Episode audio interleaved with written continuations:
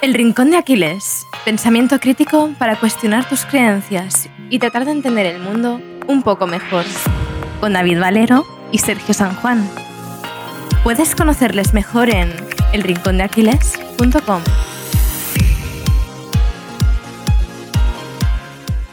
Muy buenas, aquí debería empezar la entrevista, pero me paso rápidamente para avisarte de que lamentablemente cuando grabamos esta entrevista con Lucía Luengas no pudimos hacerlo con Zencas, que es la herramienta que siempre usamos para alcanzar la máxima calidad de audio.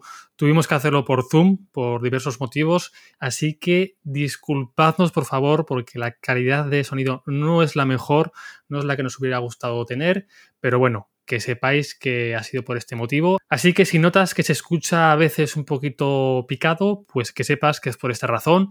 Y yo me callo ya y te dejo con este pedazo de entrevista. Disfrútala. Muy buenas y bienvenidos a una entrevista más del Rincón de Aquiles. ¿Qué tal estás, Sergio? Pues muy bien, contento con la invitada de hoy. Hoy tenemos a una invitada muy especial. He de decir que esta entrevista debería haberse publicado hace unos cuantos meses. Tuvimos un intento fallido. ¿Qué tal estás, Lucía Luengas? Hola chicos, ¿qué tal? Por fin por aquí en el podcast del Rincón de Aquiles. Lucía, nosotros somos súper vagos y siempre dejamos que sea el propio entrevistado quien se presente a sí mismo, que es la típica pregunta que nadie quiere responder porque es muy complicada, pero ¿quién es Lucía Luengas? ¿Cómo te defines a ti misma? Depende del momento de la vida en la que me preguntes, me definiré de una manera o de otra. Entonces, actualmente, bueno, eh, soy una chica que estudió psicología, que creó un perfil en redes sociales que le llevó de la mano de la divulgación y le ha abierto un montón de puertas. A día de hoy sigo formándome como psicóloga clínica a la vez que llevo mis propios proyectos personales. Eh, un proyecto sobre psicología, divulgación, que es psicorrendimiento, mi propio podcast. Eh, realizo talleres y eventos presenciales eh, alrededor de España y mm, además un, un proyecto de entrenamiento que se llama AMZ Training, por el que me preguntaréis. Y realmente no soy más que un conjunto de experiencias y aprendizajes en constante evolución, una chica con muchas ganas de vivir. Y si miras hacia atrás, que Steve Jobs hablaba de esos puntos, ¿no? Pues, ¿cuáles son esas experiencias y aprendizajes que has mencionado que, más han marcado tu vida o que, que más han marcado a la Lucía Luengas de hoy? Es curioso porque siempre pensamos que lo que más nos va a marcar son cosas materiales, ¿no? O cosas que hemos mm, construido. Y realmente, si miro un poquito hacia atrás, lo que más me, han marcado han sido mis trabajos. Creo que me han dado mucha disciplina, mucha constancia. El haber trabajado desde camarera en un bar por las noches hasta socorrista, hasta en una clínica de trastornos mentales, me ha dado mucho bagaje. Y también me han marcado mucho haber viajado haber invertido tiempo, dinero en querer salir de España y conocer otras partes del mundo que me han dado mucha perspectiva. ¿Algún viaje en concreto? Ah, sí, tengo un viaje que me marcó mucho. Es un viaje que hice en solitario durante tres meses ah, en Asia y, concretamente por, por, Filipinas. Y bueno, aprendí mucho, además fui voluntaria y es eso, ¿no? Trabajo gratis en otra parte del mundo, en pobreza, y, ese pues sí que es un, viaje que me marcó mucho a nivel personal.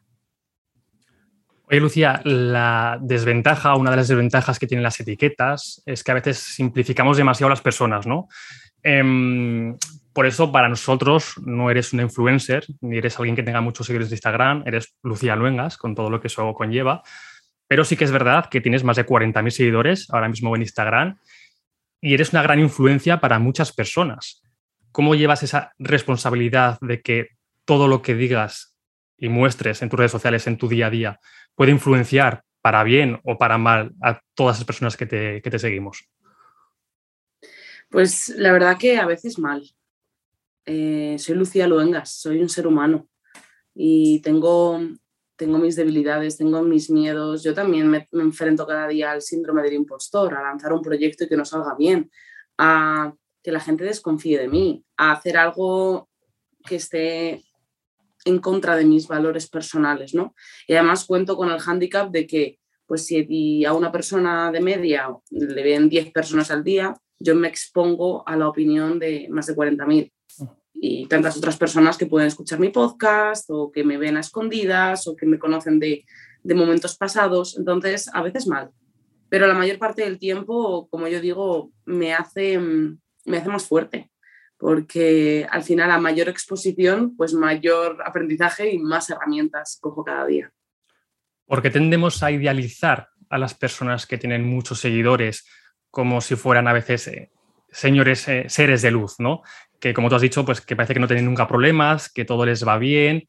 Em, ¿Tenemos la culpa nosotros o también tienen un poco de parte de culpa estas redes sociales de que al final están hechas para que mostremos esos highlights de nuestro día a día y parece que la gente solo se queda con eso y, no es consciente de que, bueno, pues aunque muestre lo mejor de mi día a día, yo soy Lucía Luengas o yo soy David Valero y yo tengo mis, mis problemas y, mis, mis, inquietudes. ¿Cómo, cómo mm, piensas que podemos un poquito bajar a la tierra para, para verlos pues, como, como iguales ¿no? a esas personas? Que puede ser tú en este caso. Em, creo que la culpa no es ni de no es de nadie, ¿no? no es de las redes sociales, no es de nosotros. Todo al final es, es una conquista constante. Tratamos de conquistar a las personas. Cuando tú vas a conocer a alguien, a una chica o un chico, no, no vas enseñando tu mierda, ¿no? Tratas de mostrar la mejor parte de ti. Eh, o por lo menos algo en lo que poder hacer a la otra persona más feliz o, más fácil en su vida. Pues mi papel un poco en redes sociales es el mismo, pero es el mismo, la misma cara que muestro a gente de mi entorno. Trato de mostrar lo mejor y en solitario y en mi interior enfrentar lo peor. Y solo desde mi enfrentamiento personal puedo mostrar mayor aprendizaje fuera. Entonces, es simplemente entender que, ¿qué veis a través de la pantalla? Un 1% además distorsionado de lo que soy.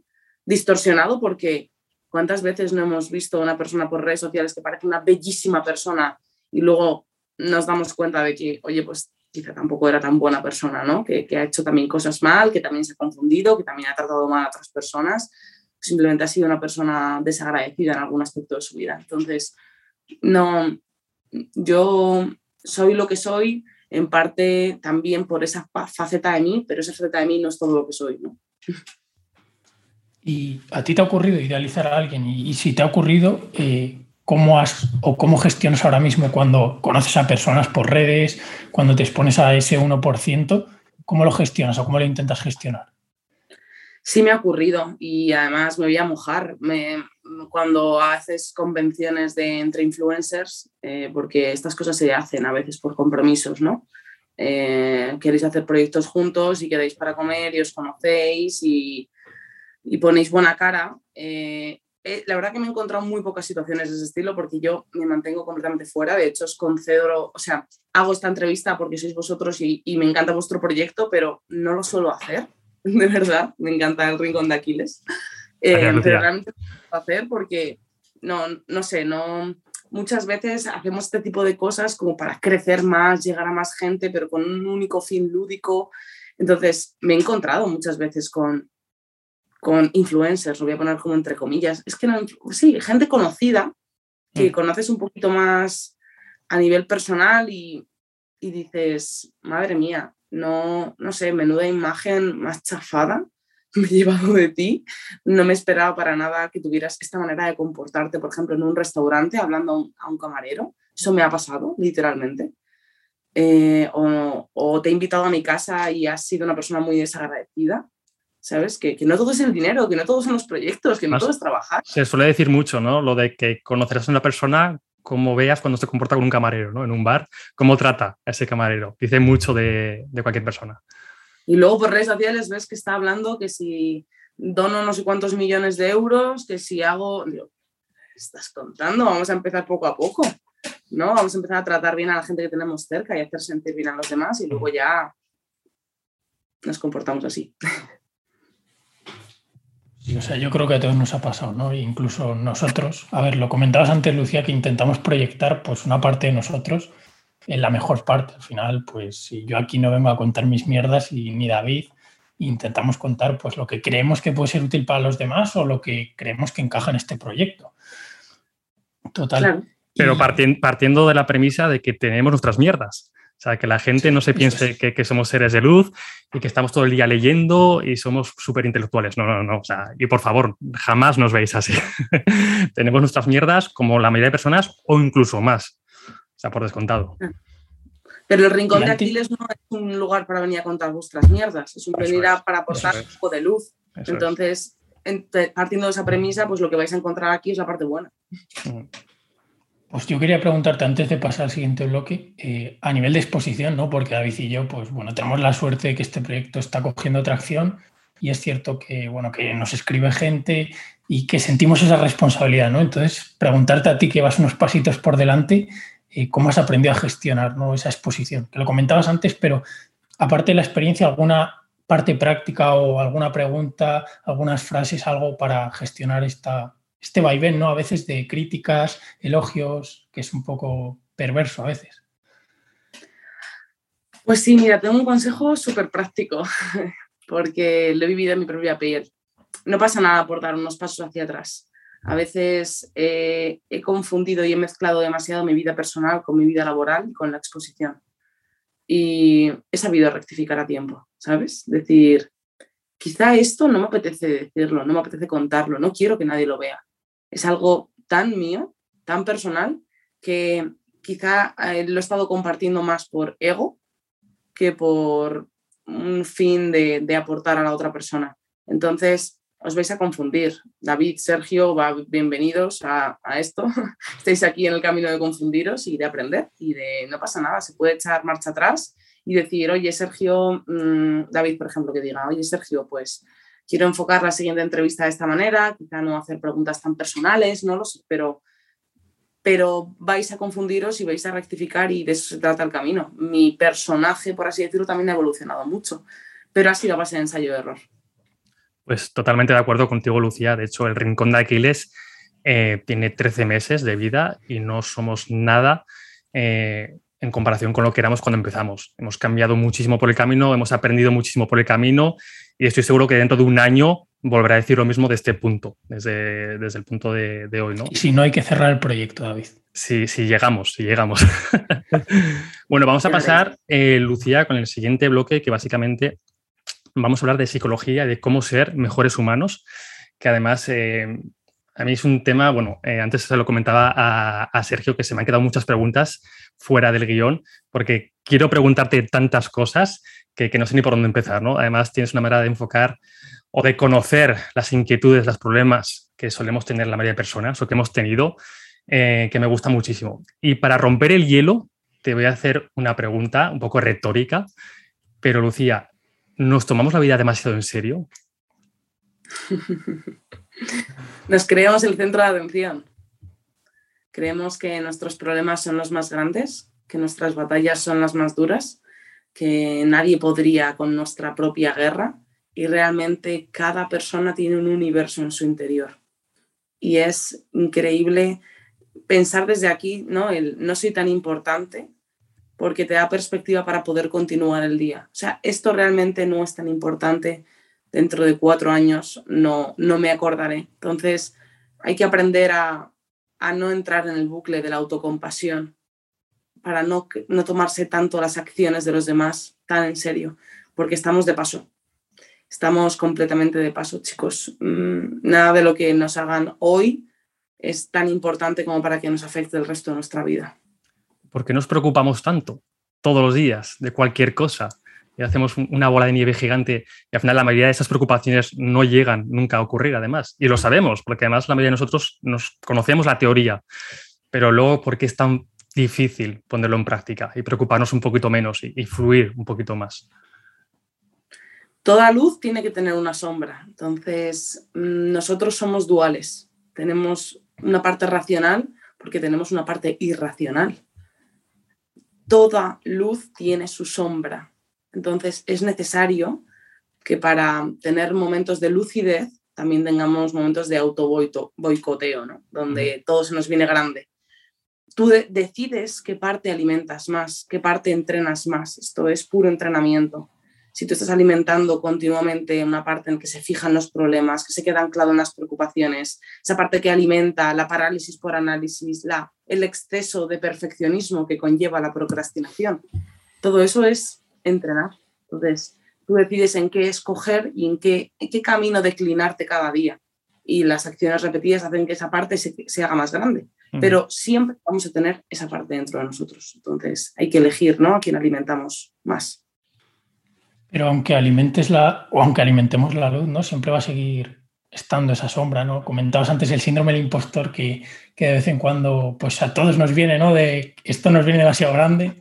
Eh, ¿Qué hago yo, Sergio, un chaval de 21 años aquí hablando a gente y, y, te sientes un poco impostor, ¿no? Entonces, ¿cómo gestionar esas sombras, ¿no? Que siempre van a estar ahí, aunque no las des de comer, van a estar en su esquinita esperando su momento para, para lanzarse. ¿Cómo las gestionamos? Em, tú eres un chico de 21 años que tienes un proyecto donde hablas con gente que te sacan 10, 20 años y un largo recorrido laboral y estoy seguro de que cada día te enfrentas, te enfrentas en cada podcast a ese pequeño síndrome del impostor, a esa, uff, voy a hacerle esta pregunta como si yo supiera la respuesta, ¿no? Eh, pero la haces, Sergio, haces la pregunta y estás aquí en el Rincón de Aquiles y llevas 13 meses aquí y antes tenías 20, ¿no? Entonces, no, no es cuestión de una decisión, ¿no? De, no, yo puedo con todo y me enfrento a todo, no es, mira, estoy acojonado. Cada vez que enchufo la cámara me vienen los miedos, pero cada vez son más pequeños porque lo has hecho más veces. No sé cuántos episodios lleváis ya, pero unos cuantos, ¿no? 85. Este creo que es el 86. Para, ser. 85, 86. eso es. me gusta. Oye, Lucía, eh, ya lo decía Marco Aurelio, un, viejo amigo del podcast y, también que también sé que es viejo amigo tuyo, que la, calidad, que la calidad de nuestros pensamientos condiciona la calidad de nuestra vida, ¿no? ¿Qué importancia tiene la calidad de lo que pensamos cada día y cómo podemos, qué herramientas eh, te han servido a ti para pensar más, pero también mejor? vale. Con respecto a los pensamientos, son abono, son abono para nuestra mente. Entonces, eh, a la hora de extraer un aprendizaje de una situación, nosotros elegimos en qué términos pensar mm. y eso claramente eh, será lo que determinará si hemos fracasado o hemos conseguido el éxito ¿no? de un proyecto. Yo, he lanzado cosas que no han salido bien, ¿eh? que no os penséis que todo me va bien, que va, yo he lanzado cosas que he tenido que recular y decir, mira, esto no conecta con mi, no conecta con mi audiencia, no conecta conmigo, no me siento cómoda en este camino y he tenido que recular. Entonces, se puede ver como un proyecto fracasado bueno o se puede ver como la única manera que tenía de testear qué me iba a funcionar y qué no. ¿no? Como un aprendizaje, ¿no? Al fin y al cabo. Sí, entonces la manera que tengo de pensar sobre ese proyecto a día de hoy, puedo verlo como un arrepentimiento, puedo avergonzarme incluso de esa parte de mí, ¿no? Eh, o puedo verlo como un trampolín un trampolín. Entonces, la calidad de tus pensamientos va a determinar la calidad de tu vida. Imaginaos que yo estuviera todo el día arrepintiéndome por aquello. Y hablo de proyectos, pero bueno, se puede aplicar a cualquier contexto de mm. nuestra vida. Entonces, cómo piensas va a determinar cómo actúas y cómo actúas, cómo eres. no sé, ahí, ahí radica todo. Mm. Y aparte de los pensamientos, hay otra parte que a veces en este mundo, ¿no? Como que nos olvidamos porque le damos demasiado peso a la razón y son los sentimientos, ¿no? Que a veces nos olvidamos de ellos, intentamos reprimirlos, intentamos ser ahí súper correctos, eh, los más inteligentes, hacer afirmaciones súper interesantes. Entonces, quería preguntarte por, por, el papel ¿no? de esos sentimientos y cómo crees que, bueno, cómo crees que lo estamos enfocando y si crees que lo estamos enfocando bien. Creo que la gente no se conoce hasta el punto de ni siquiera sabe qué es un sentimiento, ni sabe poner nombres a sus sentimientos. Entonces, eh, es un problema, ¿eh? Es un problema cuando viene a consulta, por ejemplo, una persona que dice, mm, no sé qué me pasa, pero no estoy bien, ¿no? ¿Por qué? Tengo trabajo, tengo pareja, tengo hijos, tengo casa, pero no estoy bien. Entonces, ¿sabes qué pasa con los sentimientos? Que no se esfuman, están ahí continuamente, nos estamos sintiendo de una manera determinada u otra. Y aprender a observarlos y, sobre todo a, enfrentarnos a ellos, pero no desde el castigo o desde la culpa o la batalla, sino a enfrentarnos, quiero decir, a, a buscarles una forma, un lugar, a entender que son pasajeros, no a huir de ellos constantemente, es lo que nos va a permitir el autoconocimiento y lo que definitivamente, sí. O sea, yo no sé lo que es la felicidad, ¿vale? Pero si hay un camino, es a través del autoconocimiento. Eso sí lo tengo claro. Oye, Lucía, ¿tú has visto la película Alicia en el País de las Maravillas? Sí, cuando era niña. Bueno, y la de la, la, última esta de hace unos años también, creo. Bueno, pues la, la original, la que viste cuando, eran, eh, cuando eras niña, si te acuerdas, el conejo blanco de, de Alicia, siempre iba corriendo y siempre llegaba tarde a, todas las, a todas partes, ¿no? Siempre iba con ese reloj gigante y llegaba tarde a todos los sitios. Tú a esto lo llamas prisitis, ¿no? Las denominaba así, una, una, enfermedad crónica que nos afecta a muchos y que hace que vayamos corriendo a todos los sitios como pollos sin cabeza y que no disfrutemos de nada de lo que hacemos, ¿no? Ese sentimiento de tener siempre algo que hacer. Yo confieso que llevo muchos años arrastrando esta enfermedad crónica y también confieso que hasta hace muy poquito fui consciente ¿no? Ya eh, los síntomas eran ya, no se pueden esconder por ningún lado, ¿no? Y es algo que estoy trabajando a ver si, si consigo encontrar la cura. Tú, doctora en prisitis, te quiero preguntar, ¿cómo llevas tu prisitis? ¿Has conseguido encontrar alguna cura? ¿Has conseguido encontrar algún antídoto? ¿Qué consejos me puedes dar a mí y, y a las muchas personas que seguro que nos están oyendo ahora y que se están sintiendo identificadas con esta, con esta enfermedad terminal de la prisitis? Yo siempre digo que la prisitis se entrena en pequeños pasos para poder dar grandes tancadas. ¿Qué quiero decir con esto? La persona que va corriendo siempre a todos lados no es más que una consecuencia de correr siempre en sus pequeñas acciones del día a día, ¿no? Entonces, cuando vemos, vamos por Madrid, por ejemplo, coches, tráfico, siempre llegas con el tiempo pegado, si tienes que entregar un informe, eres el último en entregarlo, siempre tienes cosas pendientes que hacer y parece que estás como con el aliento fuera, como si estuvieras haciendo un pot de CrossFit, ¿no? que sé que eres CrossFitero, David. Eh, siempre vas con, con, el aliento pegado, ¿no? ¿Qué pasa? Que esa persona no puede empezar la casa por el tejado. Eh, vive en ese estado. Incluso ha llegado a encontrar comodidad en ese estado es la típica persona que dice funciona mejor bajo presión, ¿no? Sin darse cuenta de que la presión puede estar comiéndose su salud. Entonces, mi manera de entrenarlo uh, es en las pequeñas acciones. Mm, cuando me meto una cucharada a la boca, si no me doy cuenta, antes de tragar, ya he vuelto a meter la cuchara en el plato para volver a ingerir. Y creo que la única cucharada que saboreo es la última porque ya no hay nada más en el plato. Entonces, en esas pequeñas acciones cotidianas en las que la, de repente me, me, despierto, porque para mí es como una especie de despertarme del piloto automático, y me doy cuenta de que estoy desenfrenada, ahí es cuando reduzco la velocidad.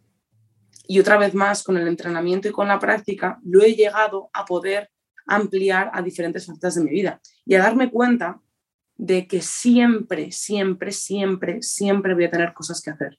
Siempre hay una colada que estás en recoger.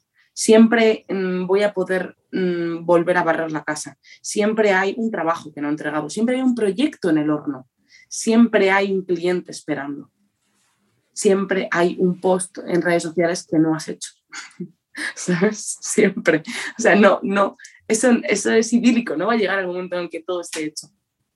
Entonces, aprenderte a tomarte las cosas a su debido momento y por lo menos, ya que disfrutar del proceso es algo muy complicado, por lo menos a ser consciente de lo que estás haciendo ya es un gran paso, ¿no?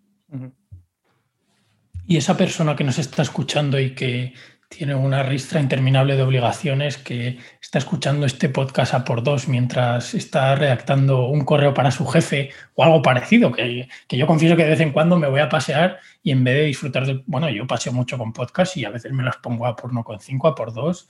O sea que yo también... Uy, lo que ha dicho, esto, Uy, lo que ha dicho. No, pero y yo quería preguntarte el cómo podemos romper ¿no? con esa inercia, porque siempre tienes esa parte de tengo que, ¿no? Como imposiciones y tienes una lista interminable de imposiciones. Entonces, los tengo que es, no puedo pararme a respirar o a ver mi serie favorita porque tengo que. Entonces, ¿cómo podemos romper esa lista de, obligaciones? Eh, yo, Sergio, también me siento muy cómoda en la jungla, ¿sabes? Me encanta sentirme en acción. Me encanta hacer un montón de tics a mi lista, llegar al final del día extasiada, tumbarme en la cama y decir, madre mía, qué útil me he sentido hoy. Y eso es algo contra lo que no podemos luchar. O sea, ese, ese sentimiento de utilidad que, que es pura dopamina para nosotros va a estar ahí. Ahora bien, cuando mm, tenemos que saber descansar, ¿no? Y eso es la, la herramienta que yo he encontrado para dejar de hacer cosas es obligarte un poco a dejar de hacerlas.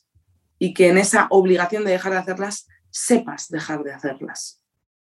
Entonces, yo no estoy diciendo que te tomes todo con tanta calma, que te conviertas en una ameba y ni siquiera puedas salir a dar un paseo sin ponerte un podcast porque te sientes mal.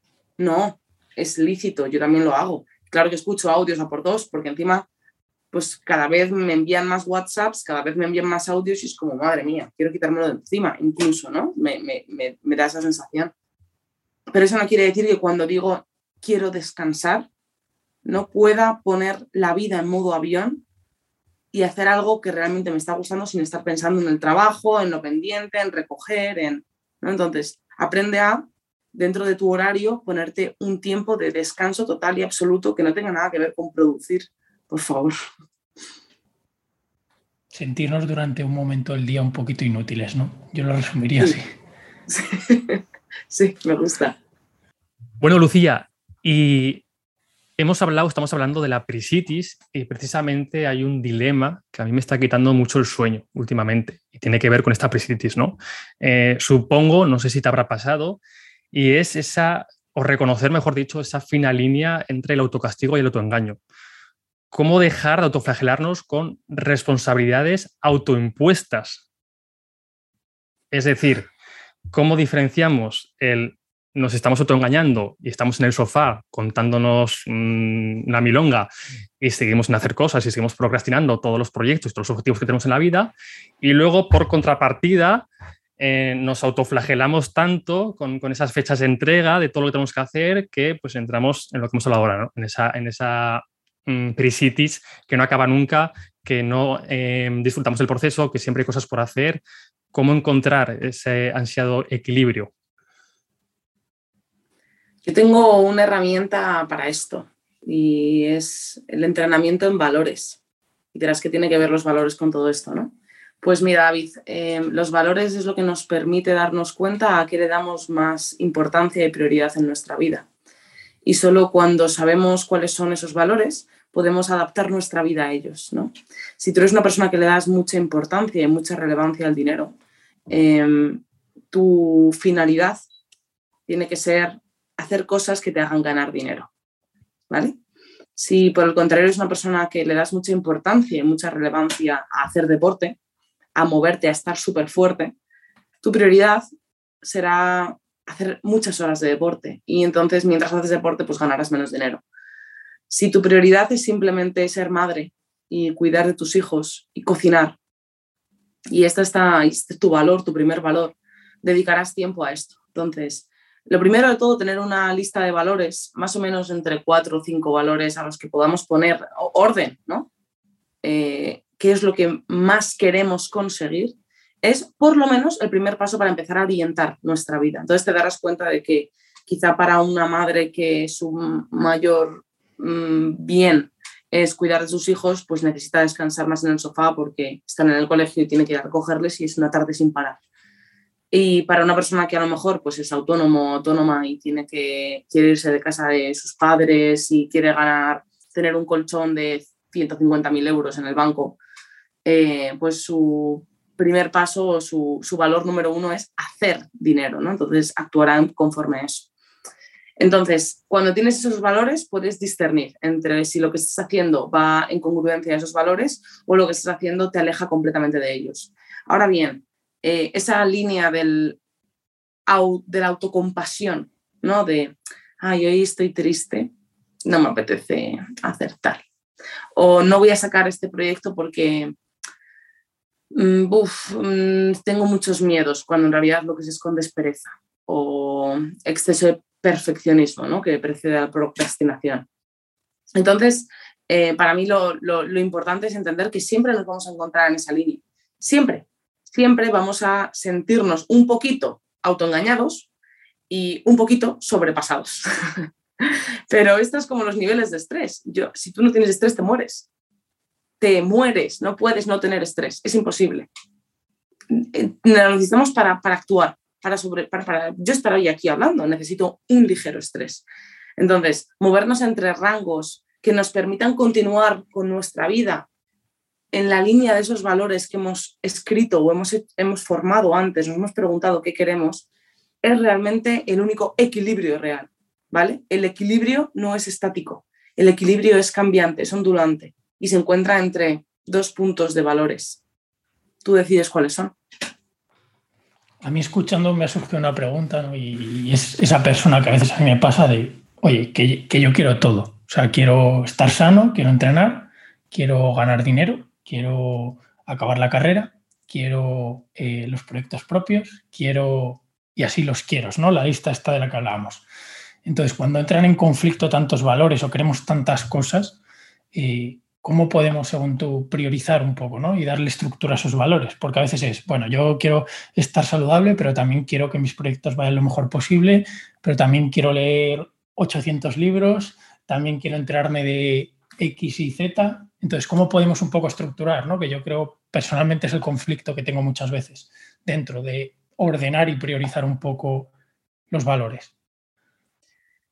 Pues mira, mmm dándonos cuenta de que no podemos tenerlo todo. Y voy a repetirlo y, parece obvio, ¿no? Parece obvio, pero esto es el ingrediente número uno de la prisitis. El querer tenerlo todo, el querer llegar a todo. Yo también quiero todo. Yo también quiero vivir en las Bahamas. Me encantaría tener muchísimo dinero. Me encantaría poder dedicarme todo el día solamente a entrenar. Me encantaría haberme sacado ya los estudios correspondientes y que mis proyectos fueran de tanto éxito que no tuviera ni que mirarlos. Claro, yo también quiero todo. Ahora bien, seamos realistas y entendamos que solamente priorizando tres, cuatro, como mucho, cosas al día, seremos capaces de cerrar ciclos y podemos pasar a la siguiente fase. Si no, nos vamos a estancar porque vamos a tener tantas cosas que hacer y vamos a querer llegar a todo que quien quiere llegar a todos lados y hacerlos todos bien, no hace ninguno al 100%. Y eso es un problema. Y eso es la prisitis. Nunca estás a 100% en ningún lugar. Entonces aprende a, oye, a, a dar prioridad. ¿Qué quieres conseguir este año? Y este año céntrate en esas cosas. Y también añadiría, Lucía, a tu reflexión, aprender y entrenar, que antes lo has comentado, a disfrutar del proceso. ¿no? Es mejor hacer dos cosas pero siendo consciente de cuando las estás haciendo. Si estás dibujando, estás dibujando. No estás eh, con, haciendo scroll en Twitter o en Instagram o escuchando un podcast a por dos o pendiente de... No, estás dibujando. Cuando estás paseando, estás paseando. Cuando estás trabajando, estás trabajando. Cuando estás entrenando, estás entrenando. Y, es muy difícil, ¿no? Parece muy de sentido común lo que digo, pero nos cuesta mucho y más en, esta sociedad moderna donde pues, eh, tenemos mil opciones para todo y donde la cantidad de inputs pues, se ha multiplicado exponencialmente ¿no? Con, en la era digital. Entonces yo me he dado cuenta ¿no? de que pues, disfruto mucho más o, puedo ser más consciente haciendo dos cosas en, un día que queriendo hacer nueve, ¿no? que dice Sergio, que claro, a todos nos gustaría hacer nueve y bien hechas, pero las horas son las que son, nosotros damos para lo que damos y, hay que aprender también a, desapegarnos. decir, oye, pues es que no puedo conseguir todo y no pasa nada. Y, el mundo sigue girando, ¿no? Aunque no me saque el C1 de inglés este año. No pasa nada, de verdad. Aunque yo a mí mismo me diga que si no me lo saco es porque soy un vago, es el tercer año que no. No, no, oye, tampoco caigas. Es difícil, ¿no? Lo que has dicho tú, es difícil esos niveles de autocompasión y autoengaño y luego el autocastigo son vaivenes, ¿no? Que, unos días estaremos más en la autocompasión, otros días estaremos más en el autocastigo, pero intentar estar en la media, intentar no, no irnos mucho a los picos de cada fase, porque nos puede pasar factura y, bueno, yo, a mí me han pasado factura muchas veces, ¿no? Tanto la autocompasión como el autoengaño. Y al final la dificultad creo que está en, conseguir mantenerte más o menos cerca del, del centro. Yo os quiero lanzar una pregunta que puede que sea por la arrogancia un poco de la juventud, ¿no? Pero pero yo creo, o sea, yo, y sinceramente lo pienso, ¿eh? y a lo mejor me equivoco y me la estampo, pero yo creo que puedo abarcar más de dos o tres cosas, ¿no? O sea, en mi cabeza es como, yo creo que puedo entrenar, puedo mantener mis proyectos, puedo sacarme la carrera y, y, me sobra tiempo para hacer más cosas, puedo pasar tiempo con mi novia, con mi familia, o sea, creo que puedo, claro, esto es... Luego hay veces que llego atropellado y caigo en la prisitis que decía Lucía. Entonces, no sé muy bien cómo, ni cómo plantear la pregunta, ¿no? Pero os he expuesto un poco el problema, ¿no? De, que creo que puedo un poco como llenar lo que yo creo que son las áreas de mi vida, de salud, relaciones, eh, un poco desarrollo profesional. Entonces, ¿cómo, o sea, ¿cómo decir hasta aquí o cómo empezar a priorizar? Porque a veces me pasa, pero, pero me siento cómodo en ese... O sea, sobre todo porque creo que avanza hacia lo que quiero. Así que darle. Lo dejo ahí. Mira, te contesto yo primero, si quieres, Sergio, al menos como lo veo ahora mismo. Puede que dentro de tres meses cambie de opinión. Em, si recuerdas en el episodio, en la primera entrevista que hicimos a Eduard Seguren, hablamos de, este modelo mental del diamante del FIFA, ¿no? En el que, pues, eh, en los jugadores de, en las cartas de jugadores de fútbol, por ejemplo, pues Cristiano Ronaldo eh, puede ser un 10 eh, de delantero, puede ser un 9 en velocidad, pero en defensa va a ser un 4 o un 5, ¿no? Es imposible que tenga 10 en todas sus habilidades, ¿no? Al final tú tienes 100 puntos, que sería el 100% de todas las habilidades, y tienes para repartir 70 puntos, ¿no? Y tienes que elegir cómo los repartes. En nuestro día a día, ¿cómo se repartirían? Pues vida profesional, relaciones, salud, estética, eh, paz mental, tranquilidad. Tienes como una serie de opciones y yo pienso que tenemos unos puntos que tenemos que aprender a repartir, ¿no? Y al menos para mí, como lo entiendo, es que yo voy por fases, ¿no? Yo igual durante un año, pues eh, le pongo nueve puntos a la parte de entrenar, porque me apetece dedicarle más tiempo y más importancia a la parte de entrenamiento. También vengo, por ejemplo, de, un año donde he estado prácticamente con un 10 en la parte profesional, donde le he dedicado mucho, mucha energía a toda esta parte para crecer, pero también soy consciente de que yo no puedo mantenerme un 10 ahí para siempre. ¿Por qué? Porque se han visto perjudicadas mis relaciones sociales. Yo al dedicarle más tiempo al entrenamiento y a la parte profesional, no he podido quedar tanto pues, con mi pareja, con mis amigos, con mi familia, no, he viajado tanto como me hubiese gustado, etcétera, etcétera. ¿no? Entonces tendré que compensarlo pues, con otra época donde me apetezca más este tipo de cosas ¿no? y que yo pueda fluctuar. O directamente puedes mantenerte con un 5 en todo. No tienes por qué tener mm, dos, dos mm, habilidades con 10, ¿no? Pues mantenerte pues, en el equilibrio y decir, bueno, eh, soy consciente de que igual no voy a ser el mejor o no voy a mm, potenciar toda mi parte profesional o toda mi parte deportiva, pero he encontrado ese equilibrio donde, bueno, pues estoy contento con, con mi día a día, ¿no? Y más o menos, pues en mi día a día eh, lo configuro de una forma que, que, estoy contento desde que me despierto hasta que me acuesto, ¿no? Eh, yo me siento más cómodo fluctuando, como digo, en fases, donde unas fases soy consciente de que voy a potenciar X cosas y otras fases, otras épocas de mi vida voy a potenciar otras cosas. El cuerpo me lo pide, no sé si os pasará que también os pide, pues hay veces que te apetece más hacer X cosas y hay veces que te apetece hacer otras cosas. Entonces yo diría, Sergio, que al final sí que se pueden hacer cosas, se puede hacer todo lo que has dicho, pero obviamente no le puedes dedicar toda la energía o toda la importancia a todo ese tipo de, abanico del día a día, ¿no? No sé qué, qué piensas, Lucía. Totalmente. Yo en lugar de puntos iba a hablar de horas. ¿Cuántas horas te lleva a ti entrenar, Sergio? ¿Cuántas horas te lleva a ti eh, sacarte la carrera o cuántas horas te lleva a ti tener tus proyectos? Seguramente no los mismos que a mí y seguramente no los mismos que a David. Para ti entrenar puede ser un concepto, para mí otro. Para ti sacarte la carrera te puede llevar 30 minutos al día.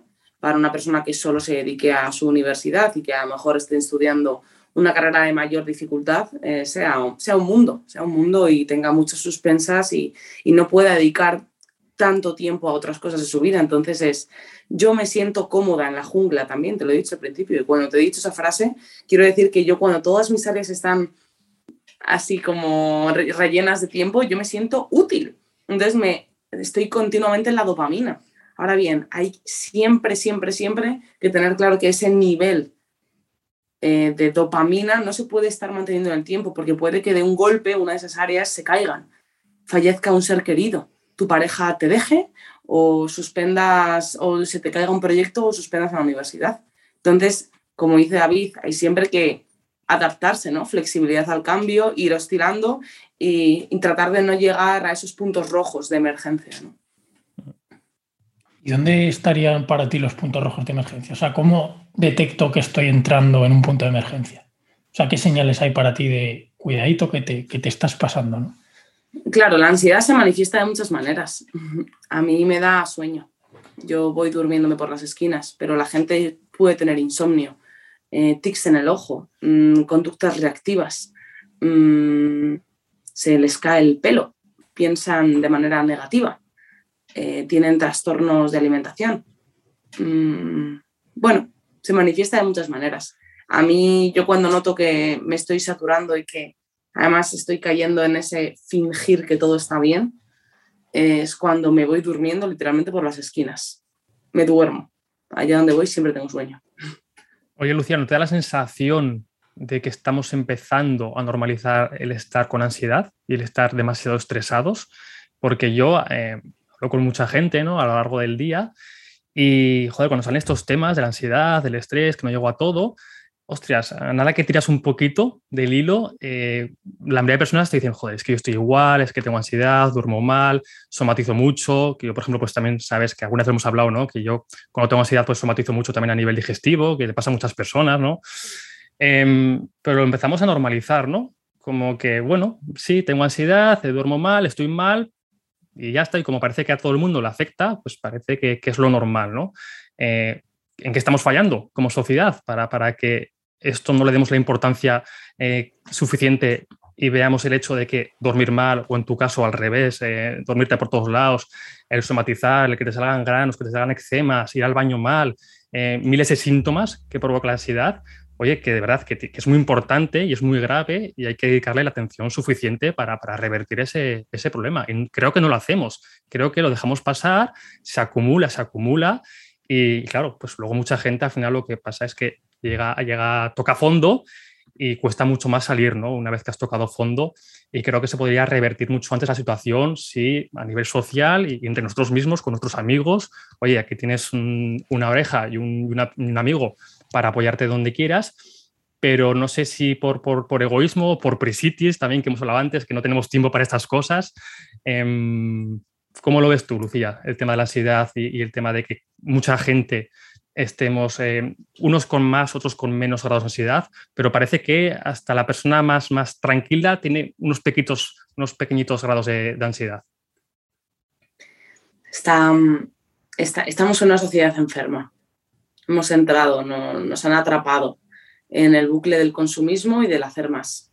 Antes, fuera de cámaras, te decía, joder, a veces cuando hablo con gente que está muy, muy metida en el mundo del emprendimiento, que factura no sé cuántos miles de euros al mes, digo, me da hasta vergüenza decir lo feliz que soy con lo que tengo. Te lo juro. Es como, yo estoy bien y no quiero abarcar más, porque abarcar más y no, no, es, em, no es conformismo, es que, es que estoy muy bien dando pequeños pasos y la gente quiere ir a toda velocidad, a pasos agigantados, porque nos han dicho, nos han premiado por ello. Aplaudimos a quien saca todo adelante con todo a costa de su salud y lo que vemos son los resultados de esa persona. Incluso esa persona se presenta como sus resultados, ¿no? Y en el momento en el que tú mismo has dicho, tiras un poco de la cuerda, te das cuenta de que no todo el mundo es tan feliz, que en algún aspecto de su vida todo el mundo se encuentra disconforme, en algún pequeño aspecto. Quien quien tiene una posición y tiene un trabajo asegurado porque no se ha dedicado a lo que le gustaba, quien es autónomo porque tiene que pagar muchas facturas, quien está en una relación de pareja porque ya no está enamorado, quien, ¿no? Todo el mundo está disconforme con lo que tiene, entonces es, es una enfermedad que, que, que, en la que estamos todos en mayor o menor medida un poquito atrapados. Entonces, démonos cuenta de ello a tiempo y vayamos un poco más despacio, analicemos bien qué queremos realmente y hagamos oye, esa lista de valores para, para que por lo menos nuestras acciones estén direccionadas hacia donde queremos ir. Que, que esa lista puede ir cambiando. Que a lo mejor para mí el año pasado lo más importante era montar un centro y este año ni me lo planteo, ¿no? Entonces, que, va cambiando esa lista y, es importante que, nos paremos a analizar por qué cambia y bajo qué motivaciones y si estamos en el camino de, de continuarla. Me gustaría que nos parásemos un momentín en este tema, que me parece súper interesante. Eh, tú has hablado ahora de ello, ¿no? La ambición en exceso puede ser enfermiza, ¿no? Pero también has comentado de que no soy conformista, ¿no? Como una connotación como si el conformismo fuese algo negativo. Y es ahí donde quiero, quiero ir. ¿Por qué vemos el conformismo como algo malo? ¿Por qué nos cuesta tanto decir, ya está, he llegado hasta aquí, todo lo que venga, bienvenido será, pero ya está, Estoy, ya en el fin, estoy en la meta. Ya no voy a hacer nada por mero utilitarismo. Eh, voy a disfrutar de mi día a día y eso no quita que puedas tener ambición, que puedas seguir teniendo ambición, ¿no? Pero, pero eso de lo que hablas tú también muchas veces, el agradecimiento, el conformarte con lo que tienes y parece que desde el eco de la sociedad y más en nuestro entorno digital nunca es suficiente. Tenemos que tener más seguidores, más proyectos, más ingresos, estar más fuertes, ser más guapos, ser más listos, leer más libros, escuchar más podcasts. Nunca es suficiente, porque además nos metemos en las redes sociales y todo el mundo se lee tres libros a la semana, todo el mundo escucha diez podcasts al día, todo el mundo hace mil cosas, ¿no? Claro, eso también a muchas personas eh, les crea un sentimiento de inseguridad, de, de, fragilidad, de decir, yo no soy suficiente, tengo que hacer más, más y más. Y al final, si te fijas, estamos hablando, hemos hablado de muchos temas, pero al final todos están relacionados. Todos están relacionados. Esto nos provoca que caigamos en la famosa prisitis y ansiedad y empieza el círculo, ¿no? ¿Cómo, cómo conformarnos con lo que ya tenemos? Eh, antes decía que el camino hacia la felicidad es a través del autoconocimiento. Y eh, mientras hablaba con vosotros iba, iba pensando sobre eso, ¿no? Y añadió, quiero añadir otro ingrediente más. Uh -huh. Em, el camino a la felicidad eh, son pequeños objetivos, es ponerse pequeños objetivos mientras que disfrutas de los pasos que vas dando. Entonces, mm, funcionamos por objetivos. Una persona que no tiene ningún tipo de objetivo que le mantenga con ilusión no es feliz. Todos tenemos objetivos. Mi abuela, que parece que ya lo ha conseguido todo en la vida, su objetivo es ahorrar un poquito de dinero para dárselo a sus nietos el día de su cumpleaños y hacerme torrijas para comer. Y son sus objetivos, son objetivos de amor, son objetivos familiares, de unión, ¿no? Entonces, todos tenemos objetivos y sin esos estaríamos muertos en vida, nos aburriríamos. Entonces, necesitamos tener, no sé, el, aunque a nivel laboral no tengas objetivos, a nivel personal siempre los tienes. Siempre quieres aprender algo nuevo. Siempre quieres escuchar una nueva canción, aprender a tocar una nueva canción, eh, pon, probar un nuevo deporte. Entonces, esos objetivos son necesarios. Por eso siempre digo que, que yo ahora mismo no quiera tener más objetivos a nivel laboral, no quiere decir que yo me conforme. Uh -huh. Quiero decir que quiero dar más importancia a otros ámbitos de mi vida que durante otros momentos he olvidado y no he priorizado. Y también el problema es cuando esos objetivos se vuelven en contra de nosotros mismos, que es un poquito a lo que iba, ¿no? Que yo también estoy de acuerdo en que todo el mundo tenemos objetivos, aunque no sean conscientes, aunque no seamos conscientes de ellos, pero nos mueven a actuar como actuamos.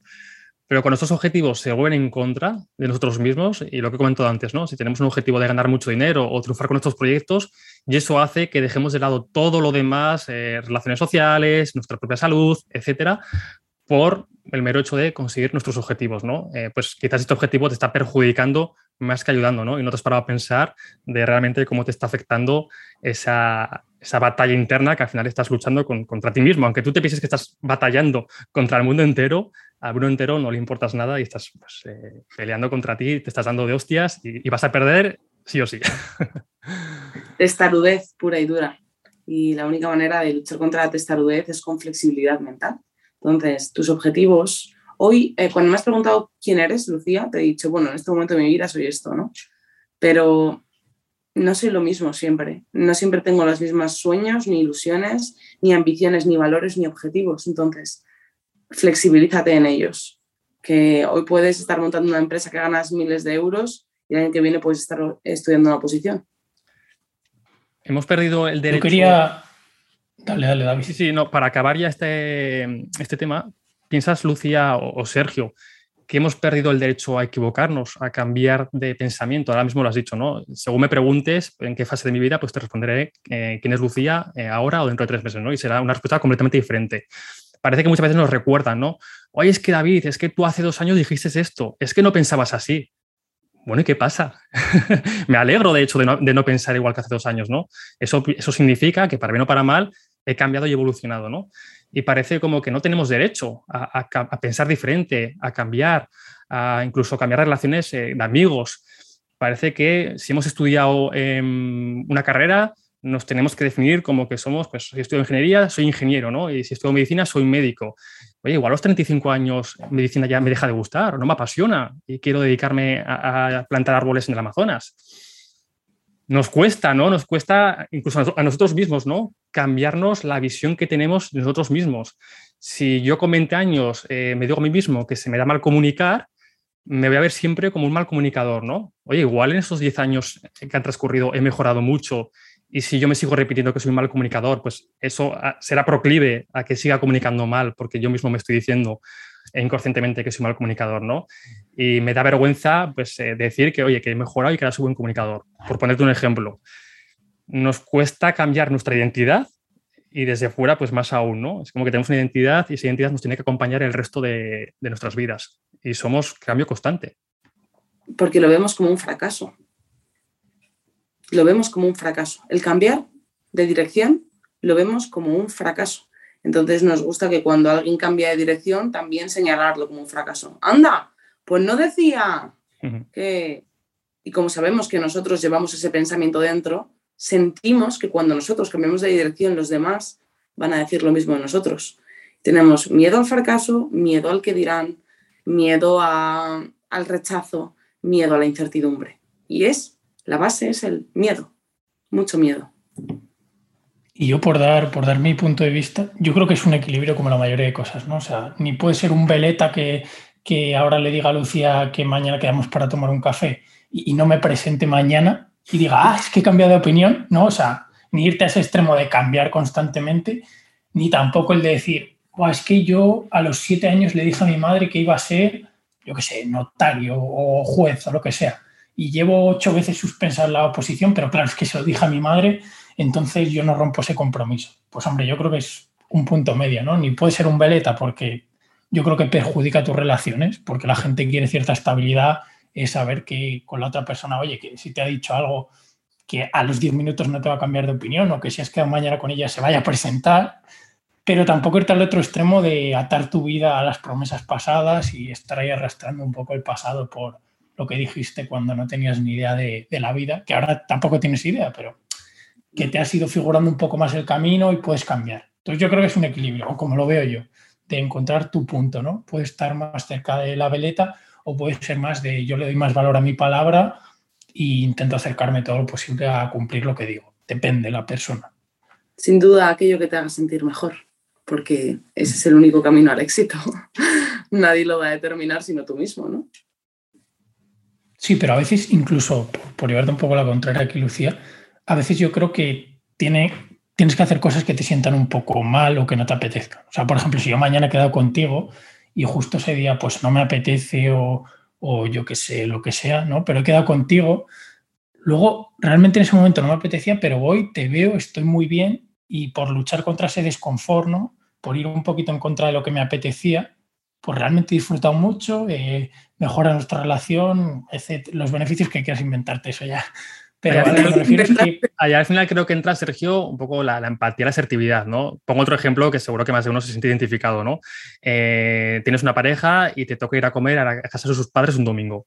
y no te apetece un huevo, ¿sabes?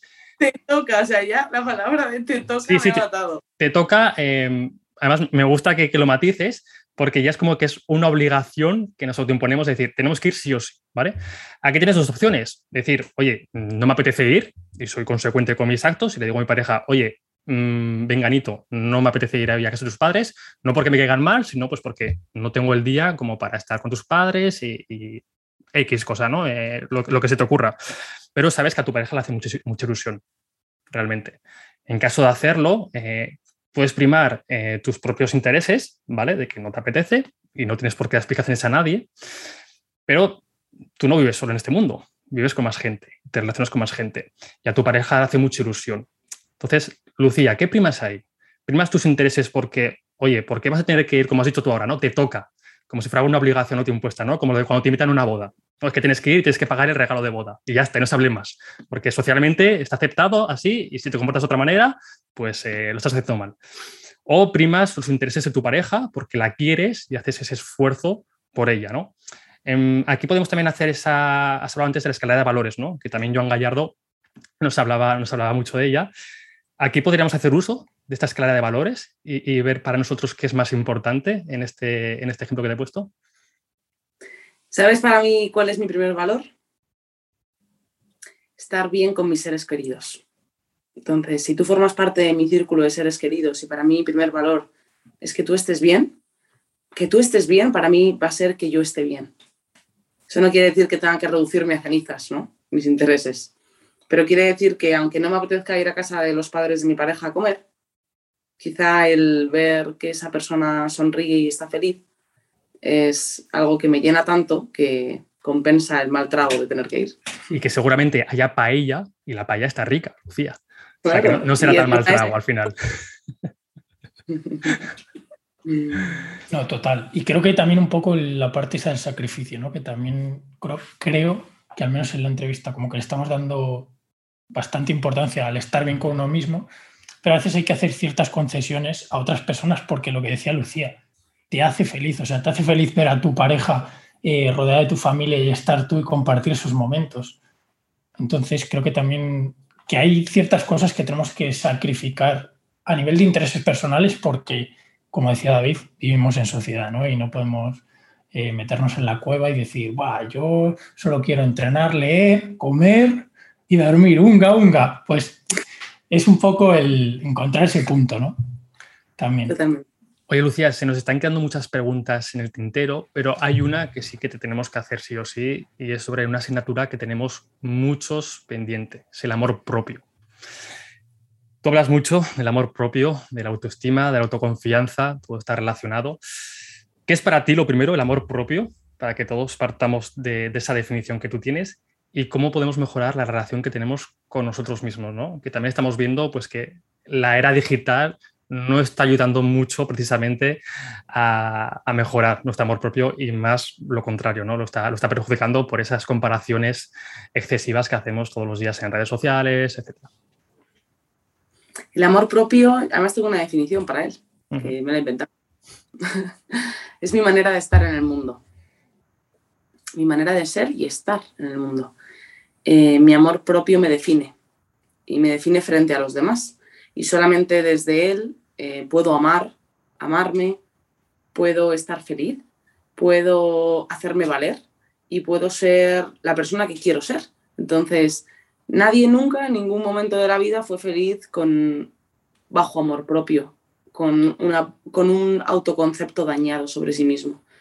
Entonces, el amor propio es abrazar luces, sombras, defectos, cosas que se nos dan bien, cosas que se nos dan mal, de igual manera, e integrarlas en una sola persona.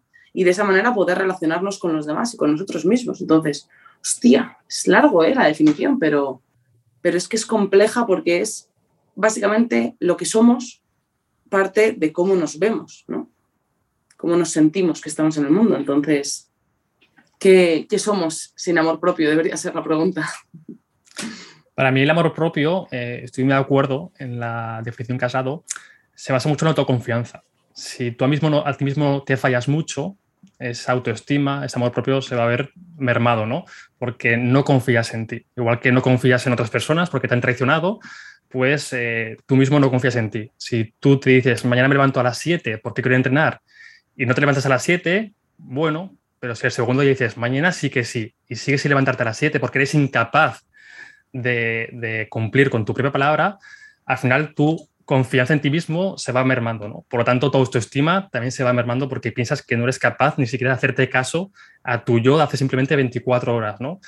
Esto sumado a lo que comentaba antes de las comparaciones excesivas en redes sociales, que también te quería preguntar, tú que estás muy metida en, este mundo, ¿qué herramientas, cómo podemos prevenir, si es que se puede prevenir de alguna forma, el no compararnos constantemente con el resto de personas, ¿no? Porque ahora tenemos lo bueno de las redes sociales, que pues gracias a las redes sociales estamos los tres aquí, porque nos conocimos eh, hace pues, dos o tres años por, por redes sociales, pero también tienen, es como un cuchillo, ¿no? Siempre la, típica analogía del cuchillo que puedes utilizarlo para cortar la carne o para matar a alguien. Em, lo malo que tienen es que ves personas de todo el mundo, ¿no? Y al final eh, te comparas con el más fuerte, el más guapo, el más listo, el más inteligente y piensas que es el, resto del mundo son igual de guapos, igual de inteligentes, igual de fuertes porque es lo único que ves en tu, en tu feed Instagram, ¿no? ¿Cómo podemos prevenir, o al menos que no nos afecte tanto, esta exposición constante a la vida de los demás y compararnos inconscientemente con ellos? Yo siempre voy al pensamiento inicial y es el de, Lucía, que no eres tan importante.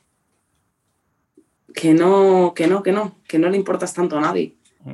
Que, que estás aquí de paso y que realmente esas personas que estás viendo, pues son muy guapos, son muy guapas, tienen mucho éxito, ganarán mucho dinero, tendrán una pareja ideal, pero que también tienen mucha mierda a sus espaldas, que tienen que pagar un precio muy caro por estar ahí. Y ese precio no lo estás viendo. Entonces, siempre va a haber alguien mejor que nosotros en algún aspecto. Siempre.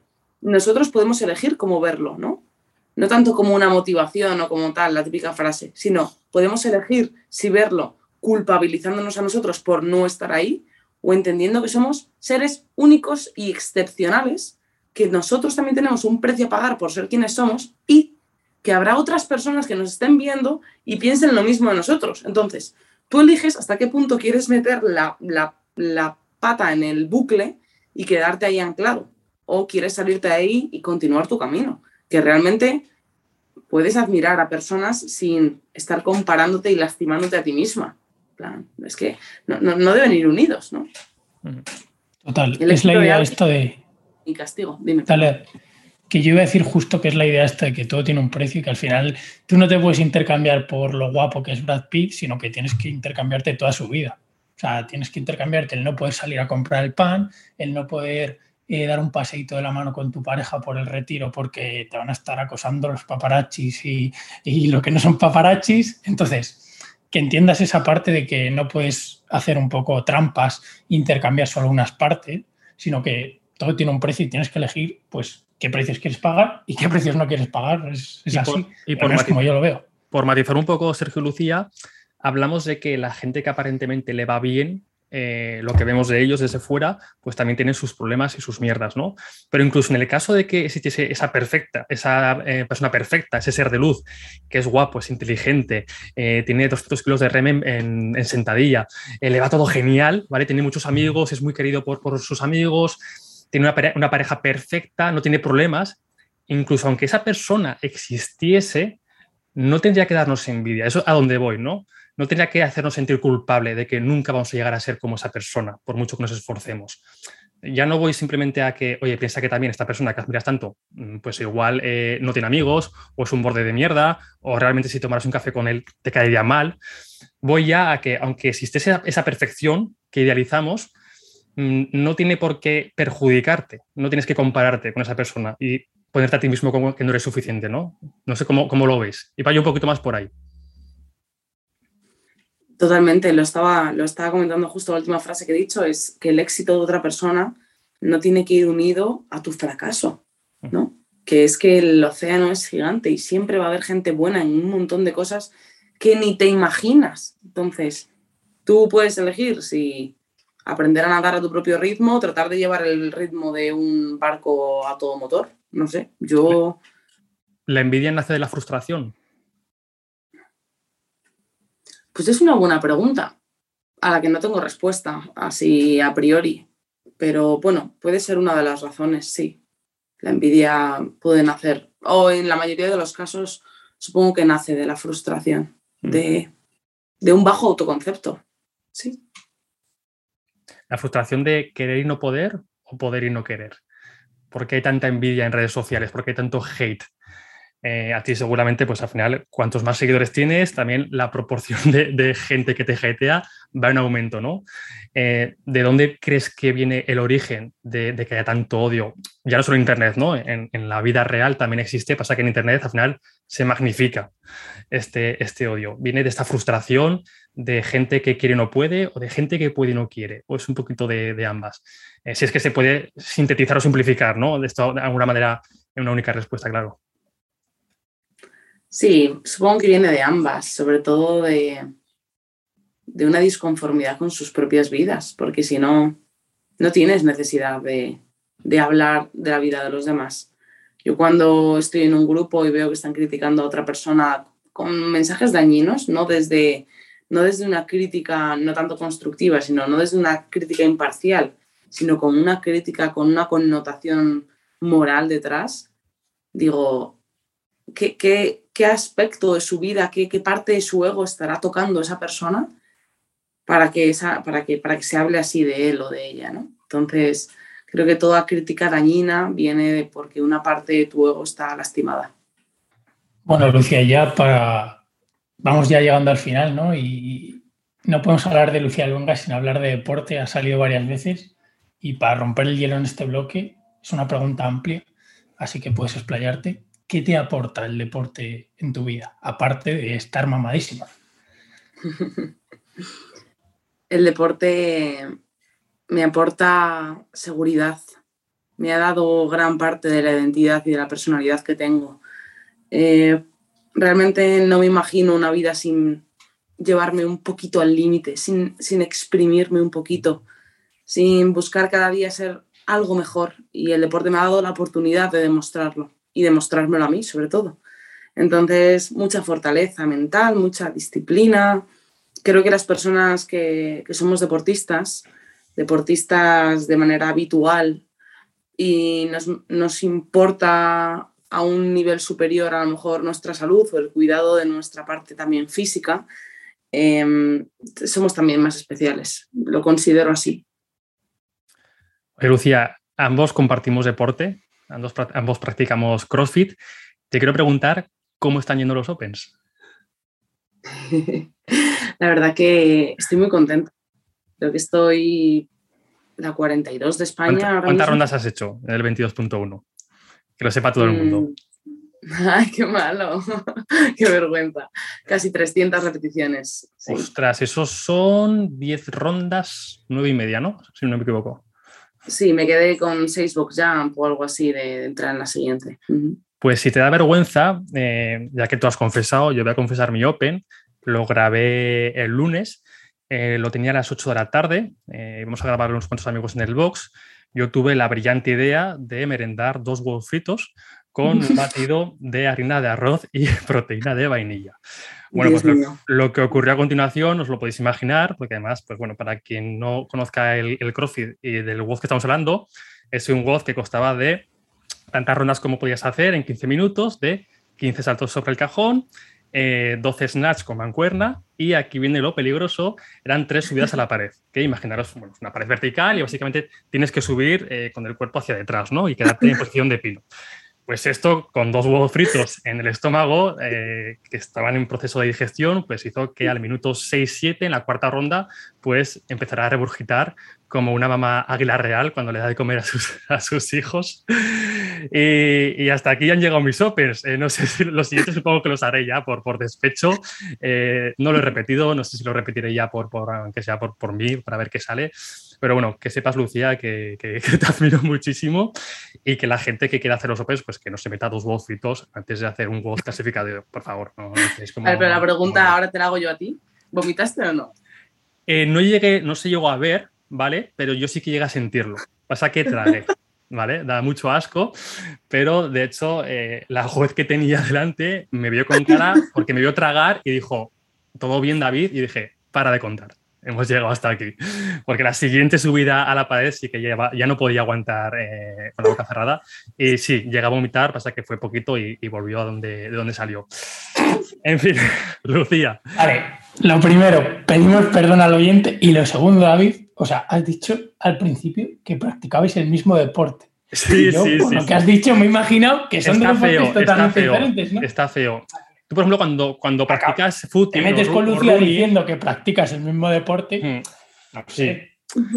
Es lo malo del CrossFit, ¿no? Tú cuando practicas pues, natación, running, pues no hay tantas diferencias, ¿no? Obviamente, pues hay mejores técnicas, hay mejores tiempos, pero yo me he dado cuenta que el CrossFit eh, hay un abanico de deportistas dentro del CrossFit, dentro del mismo deporte, y Lucía y yo, obviamente, practicamos deportes diferentes. Eh, entrenamos CrossFit los dos, vale, vale. pero yo cuando veo sus vídeos, cuando veo tus vídeos, Lucía, pues me da la sensación de que yo hago otro deporte y que no hago CrossFit. No sé qué coño hago, tengo que preguntar en el box donde entreno, pero yo desde luego que no, que no hago CrossFit. En fin, que, que estamos hablando de ti, Lucía, y precisamente hablando de deporte, hablando de todo lo que te ha eh, dado a tu vida y todo lo que te has llevado gracias al deporte, Vamos a hablar de tu nuevo proyecto, AMZ Training, que lo he dicho bien, te preguntaba antes si era así o era Amazon Training. Pero antes de que nos cuentes de qué va esta vaina, eh, tú comentas que antes entrenabas con sufrimiento, que tu objetivo antes era estar más delgada, tener abdominales y que te viesen como una chica fit. Seguro que este sentimiento es más que compartido. Y yo peco, ¿no? Yo antes que entrenaba pues, pues hipertrofia, fitness, iba a los gimnasios, a, un gimnasio a hacer pesas, pues también mi objetivo era ese, ¿no? Era ser un chico fit, marcar abdominales en la playa y al final entrenar por lo, para los demás, más que para mí, ¿no? Y aquí es donde entra la disonancia y los problemas que nos generamos. ¿Qué ha cambiado desde entonces y qué fue lo que te hizo cambiar esta mentalidad? Que creo que nos puede ayudar a muchísimas personas. Pues Mira, cuando estás metida dentro de la ola no lo ves, pero yo cada vez tenía conductas más restrictivas con respecto a mi alimentación. Dejé, además me pilló justamente en la universidad, entonces como que no quería salir con la gente de la universidad porque no quería comer ni cenar fuera. Eh, la idea de tomarme una copa me parecía aberrante hasta el punto de que eran calorías vacías. Para mí todo se, se cuadraba en macros y no entendía de otra cosa ni siquiera era capaz de disfrutar la comida de mi abuela, que con todo su amor me hacía, porque no estaba cuadrada en los macros. Y las navidades eran una batalla constante para no subir mucho de peso. Entonces, eh, cuando entras en, ese, en esa ola en la que te sientes atractiva, guapa, validada, respaldada, aplaudida, sexualizada y deseada como mujer, em, pues hombre, es fácil quedarte en ella. Y yo es verdad que cuando tenía un físico eh, avalado, me sentía muy bien, o sea, muy bien, tenía unos niveles de falsa autoestima por las nubes. ¿Qué pasó? Que cuando todo se empezó a descontrolar, no, no voy a hablar tanto de trastornos, sino como de ansiedad por la comida, estuve una época con ansiedad por la comida, pues eh, que empezó a pasar que yo también reducí la carga de entrenamiento, porque además por estrés, pues tuve problemas digestivos, entonces no podía ir a entrenar tanto y bueno, pues cogí unos kilos y eso lo llevé muy mal. A nivel autoestima me afectó mucho, mucho, mucho de estar muy triste, ¿no? Por, por eso. Entonces empecé a darme cuenta de que realmente estaba entrenando por salud, pero era mentira. Mm. No estaba entrenando por salud, no, no, era un mensaje que me, me había vendido. El relato, ¿no? Que te contabas. Sí, en el momento en el que yo había cogido unos kilos ya no me quería, ya no me gustaba, ya no me sentía válida. O sea, como si toda mi personalidad y toda la mujer que soy dependiera de eso, ¿no? No veía más allá de, de, de, lo, cómo lucía, como lucía, lucía. y em, es verdad que cuando conocí el CrossFit eso cambió. Vamos, para una anécdota así a nivel personal, yo me he tirado dos años y pico sin menstruación y el segundo mes de CrossFit, eh, en, una, en un WOD, eh, dije, uy, eh, algo estaba yendo mal y fui al baño y me vino una regla, después de dos años y pico sin menstruación.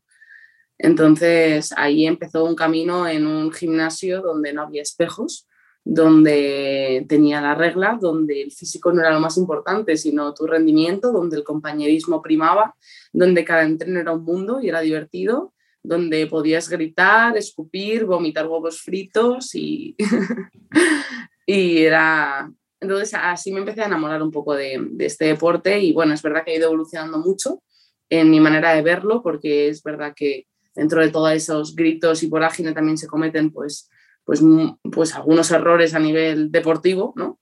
Entonces, estos años pues he podido tener la oportunidad de sumergirme también en el mundo del entrenamiento de manera completamente autodidacta, aprender de ello, aprender de mis errores y, mejorarlo. Y, y, entrenar de una manera, es verdad que sí que entreno CrossFit, pero bueno, eh, entreno muchas otras partes de mi cuerpo que no se reducen al CrossFit. Es además una chica muy ¿Cómo dirías? Sí, sí, Sergio. Dale, dale, David. No, quería decirte que al final... Yo iba a decir... Vale, joder, dale. Le doy yo, Sergio. Eh, te iba a decir que al final eres una chica en el ámbito deportivo muy completa, ¿no? Vienes de la natación, que además competiste de manera eh, profesional, eh, haces también calistenia, el otro día subiste unas historias eh, haciendo powerlifting, eh, te gusta mucho la movilidad, el yoga, o sea, que al final haces muchas cosas, no, no solo CrossFit. Em, y te quiero preguntar cómo has conseguido enfocar todo esto en este proyecto que te he comentado antes de Meteta Training. Em, ¿Cómo vas a enfocarlo? ¿Para quién es? ¿Y qué beneficios tiene pues, el, participar en este proyecto? Porque estoy seguro de que a muchas personas pues, quizás le interese, ¿no? La verdad que AMZ Training nace de, mi ensayo y error y nace de rescatar las partes que más me gustan del entrenamiento de CrossFit, del entrenamiento de fuerza y del entrenamiento de movilidad. Entonces, em, he querido traer a un mundo, a, la vida terrenal, un poquito un híbrido, como yo llamo, un acercamiento a que, eh, bajo mi punto de vista, toda disciplina deportiva le faltan algunas patas de la mesa, ¿no? Y bueno, pues siempre nos van a faltar algunas, pues un crossfitero no tiene por qué saber nadar, ¿no? Pero bueno, dentro de lo que es la salud, creo que para mí hay tres patas imprescindibles, que es eh, fuerza, capacidad cardiovascular y flexibilidad. Entonces, sin esas tres patas, eh, para mí no eres un gran atleta. Eh, sí, a lo mejor en tu disciplina deportiva, ¿vale? A nivel rendimiento en tu disciplina deportiva, pero cuando hablo de atleta, de rendimiento para la vida, de prepararte para la vida, pues creo que tu entrenamiento debe enfocarse de esta forma. Entonces, bueno, básicamente lo que traje en AMZ Training fueron pues una membresía donde daba tres modalidades para, de deporte. No las programo yo, las programa un entrenador especializado en fuerza, pero es verdad que la parte metabólica Así que son mis ideas creativas y mi manera de hacerlo, porque yo hago la semana previa eh, a, la sesión. Entonces, la semana siguiente yo ya sé las sensaciones que van a tener las chicas. Em, generalmente, bueno, creo que un 100% son chicas, aunque es verdad que también he tenido algún amazono, como yo digo. Voy a preguntar, ¿está, plan, ¿está hecho para las chicas? ¿Ha sido coincidencia o cualquier chico también puede participar en este programa de entrenamiento? Es que yo no hago diferencias de maneras de entrenar, para nada. Es que no hago ni cero, cero eh, maneras de, diferenciar. Entonces, realmente, bueno, se llama AMZ porque me gusta el concepto de Amazona y me identifico con él. Pero los amazonos son bienvenidos también. Claro, yo entreno, yo entreno como una persona que quiere entrenar y volverse fuerte. Me da igual el sexo que tengas. ¿Y por qué crees que en el sexo femenino está es cierto que cada vez se ve mejor el tema de entrenar, pero todavía está un poco, tiene ahí ciertos prejuicios, ¿no? Eh, pues hay comentarios de gente que estás muy fuerte, estás mamada, pero en plan con connotación negativa, ¿no? Que, ya me gustaría a mí estar igual de fuerte que, tú, Lucía, yo te lo digo en plan a buenas, pero es cierto que la sociedad actual incluso sigue habiendo algunos prejuicios, ¿no? Y quería preguntarte por, por el entrenamiento en mujeres, que es algo súper beneficioso, y cómo estás luchando tú, ¿no? con tu batalla personal, eh, esa parte de democratizar, lo llamaría el deporte a las amazonas, a las mujeres. Claro, al final las, las, diferencias vienen en cuanto a estética, única y exclusivamente, y es que no está bien visto que una mujer sea más alta que un hombre, que tenga más espalda, más envergadura, que tenga un tren inferior compensado, porque para mí lo que se busca es la descompensación. O sea, un atleta de atletismo, por ejemplo, es complicado que tenga un tren inferior ocho veces más grande que el tren superior. Mm. Están muy compensadas, ¿no? Entonces, ¿para qué se busca esa pequeña descompensación? Por estética, por el rol estético que a día de hoy prima. No tiene por qué, en otros, en otros momentos de la sociedad no ha primado el mismo que actualmente, pero a día de hoy pues se premia un cierto canon eh, al que las mujeres nos queremos adaptar y vosotros, hombres, tenéis también vuestro canon es el men's physique. Es una de las razones por las que entras a cualquier gimnasio, Lucía, y la máquina de glúteos está llena de, chicas y las mancuernas para hacer pecho los lunes está lleno de, hombres, ¿no? Sí, es un tópico, pero es cierto y obviamente pues cada vez somos más personas quienes hacemos pectoral y glúteo de la misma manera eh, porque entendemos que el cuerpo es una máquina perfecta preparada para lo que tú le pongas por delante. Mm, y es verdad que a veces queremos dar prioridad a ciertas zonas, ¿no? pero para, para, generar una máquina armoniosa, que para mí es como la base de mi entrenamiento, es armonía. Yo quiero poder trepar un árbol de la misma manera que quiero poder hacer una flexión, que es un cuerpo armonioso que me permita, eh, me permita hacer lo que me proponga. Entonces, para eso, ¿qué necesito? ¿no? Y recordar que estás entrenando por ti, para ti, no para los demás, ¿no? Que es un poco la, visión esta que nos hace caer en la rueda del hámster de mm, voy a hacer pecho, voy a hacer bíceps. Ni siquiera me he parado a pensar si realmente me gusta hacerlo, si me gusta este deporte o me gusta más el tenis, pero lo hago de manera automática porque pues es lo que se espera de mí como hombre, ¿no? En mi caso, por ejemplo, que cuando me quite la camiseta, pues tenga esa, ese canon de belleza, ¿no? Que, que, se espera, porque vemos en los anuncios, en las revistas, y las chicas igual, ¿no? Pues me voy a hacer glúteo y me voy a hacer cardio una hora, aunque nadie me haya enseñado que realmente es contraproducente, si quiero ganar músculo, porque el cardio lo que va a hacer, pues bueno, ¿qué te voy a contar a ti? Pero no, tampoco me he parado a pensar si lo estoy haciendo porque me gusta o realmente lo estoy haciendo para los demás porque es lo que se espera de mí, que tenga un culazo y que tenga unas piernotas. Exacto, exacto. Entonces, cuando tú, eh, sabes, yo tengo una frase, una frase que, llevo mucho en mi cabeza y es, ante la duda actúa para no fallarte a ti mismo. Mm. Y es así. Y es que me la digo porque eh, yo he estado dándome de bruces siempre con la con decirme a mí misma que no tenía la mejor genética para ser mujer fitness, porque como sabéis vengo de la natación y tengo una espalda más ancha. Y es como que lo he visto mal, como algo malo, como algo incluso de lo que a veces avergonzarme un poco, como, joder, qué envergadura, ¿no? Y ahora es, oye, qué bonito que encima me vea, y esto lo digo sin ningún, jolín, no quiero que un egocéntrico, pero me veo preciosa. O sea, me siento un mujerón. claro, entonces, mirad qué cambio, ¿no? De decir, qué vergüenza, qué mal verme así y decir, madre mía, si es que soy una diosa. es la manera que tengo de, verlo ahora mismo como algo tan positivo porque he adecuado mi manera de actuar a como quiero ser, ¿no? Entonces, todo es perfecto. Yo la última vez que te abracé, Lucía, me costaba cerrar las manos. Normal. Estás muy fuerte. Entonces, seas hombre o seas mujer, entrena todo el cuerpo, ¿no? O sea, no, patas de pollo ni, ni, no gente que no tiene espalda, por favor. Nada, nada. Y, menos, por, y menos por cumplir la estética de quién. Anda, anda. Si además esto es con 20, 30, 40 años, si luego todo se va para abajo, no seas tonto. Pues sí. Y Lucía, ya, si te parece, vamos a cerrar. La verdad que nos pasaríamos hablando contigo aquí horas y horas.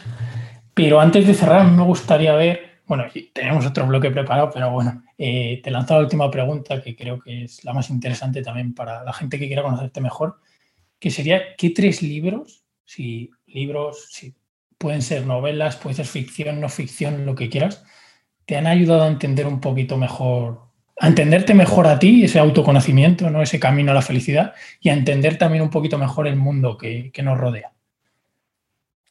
Y te doy una, te doy, una pista, ah. Lucia. Pueden ser libros propios. a ver, cómo no, eh, voy, a ver, voy a hablar de gente que me ha influenciado mi manera de pensar. Entonces, en cabeza tengo al doctor Mario Alonso Puig, no tanto por sus libros, sino por su capacidad de comunicación, de emocionarme, de hacerme sentir, por su congruencia, por su parte científica y su parte espiritual, condensados en la misma persona. Entonces, cualquier libro, conferencia que pueda, además que le conozco a nivel personal, entonces es una persona a la que admiro muy de cerca. Cualquier recomendación que pueda dar de él, pues para mí es muy inspirador, la verdad. Además se mantiene con esa humildad y ese sosiego que yo tanto admiro. De verdad. Entonces, el doctor Mario Alonso Puig, pues es una persona que yo admiro un montón. Y mm, luego, bueno, estoy, eh, hace poco me está dando bastante por la novela de, ficción, de fantasía, y bueno, encabeza Brandon Sanderson. Eh, hay, un, hay un amigo, bueno, un, conocido mío me metió ¿no? en cabeza en estas novelas, en, en estas novelas que de las que si entras no sales y me abre un mundo entero de, fantasía y me doy cuenta, o sea, esos momentos de los que hablábamos antes de, de improductividad, pues yo me los reservo para, no sé, leer sobre fantasía y dragones, que es que me encantan los dragones. y las hadas, me encantan los dragones y las hadas. Así que, bueno, creo que esos serían, o sea, si yo puedo hablar de mí, eh, hablaría de esas dos partes, de fantasía y realidad. Todo en una persona, soy un caos y así estoy. Pues muchas gracias, Lucía, de verdad. Como dice Sergio, nos pegaremos aquí horas y horas hablando. Se nos han quedado muchos temas en el tintero, pero en el futuro, quién sabe, por nosotros encantados de que vuelvas al podcast y podamos seguir hablando de todos esos temas que, que no podido comentar hoy. Antes de despedirnos, la gente que no te conozca, que te haya conocido en este podcast, ¿dónde puedes saber más de Lucía Luengas? ¿Dónde puede encontrarte? Eh, bueno, en redes sociales creo que es como el primer escaparate para lo demás, ¿no? Entonces ahí en arroba Lucía W-E-S-O-M, pues puedes encontrar simplemente mi perfil abierto al público. Donde a través de enlaces pues podrás ir pivotando a mi cuenta de Twitter, que últimamente estoy dando más caña, a mi, a mi podcast, a mi web, a todo lo que, a todo lo que está por venir. Pues lo pondremos todo en la nota, las notas del episodio para que tengáis enlaces directos y rápidos. Muchas gracias, Lucía. Te mando un fuertísimo abrazo y a ver si nos vemos pronto. Gracias. Gracias a vosotros, chicos. Hasta la próxima. Si te ha gustado este episodio, compártelo. Puede que a alguien le sirva. Y si quieres estar al tanto de todo lo nuevo, no te olvides de seguirnos en redes sociales y en nuestra web, elrincondeaquiles.com.